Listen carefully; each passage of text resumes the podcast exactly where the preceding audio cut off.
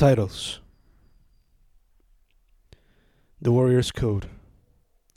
The poet continues working, perfecting his craft, experimenting on it too, with different forms and styles like a warrior's art, looking for a new code to explore and eventually demolish it before moving on and breaking his hands with another form to master. Let it bleed. Let the mind go, may it bleed on the canvas as you let go of whatever holds you hostage in stressful times.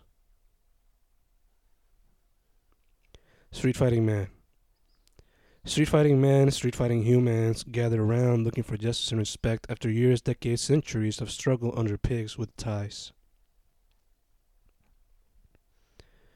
Keep on going.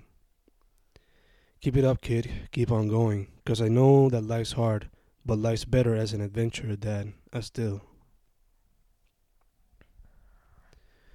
High hopes.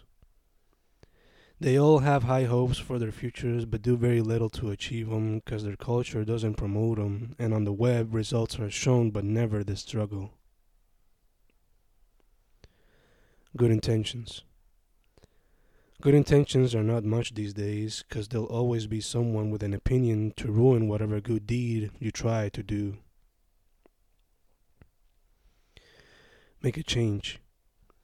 We ask for it, we vote for it, we act for it, but they never do it.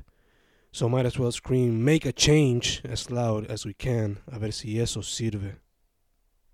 Flame still burns.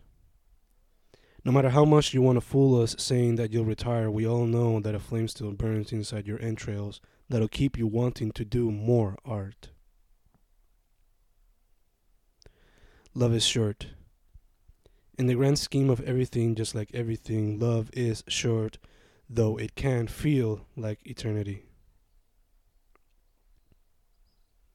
Drunk wizards. The day turns to night, and drunk wizards gather round the streets, becoming face punchers to the rhythms of free willy black metal. Hoy. Hoy no se ve el cambio, pero se trabaja para ello, y maybe cuando los pollitos de mis pollitos digan hoy, habrá un cambio. Party till you puke. We all want our party, we all want to live. Life shouldn't be survival, but you don't find out till you are old, because that's when you want to puke at all that's bad about life, until you recognize that they're just as needed to have a full life. So come on, friends, party till you puke.